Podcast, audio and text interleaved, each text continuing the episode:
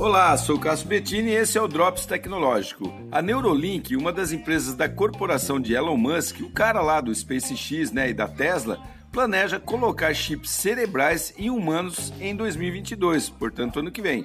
Faz tempo que eles vêm realizando aí estudos e fazendo testes em ratos e acham que agora já é possível iniciar o experimento em humanos. E a pergunta que você deve estar se fazendo aí é a seguinte, né? Para que, que isso vai servir? Um chip no cérebro?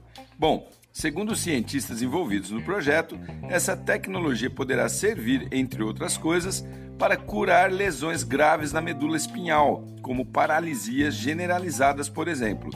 Esses chips cerebrais são do tamanho de um grão de areia e têm receptores e transmissores de radiofrequência, que podem, portanto, aí enviar e receber mensagens, e isso pode servir também para realizar diagnósticos em tempo real sobre atividades cerebrais diversas da pessoa, né? O negócio é violento mesmo.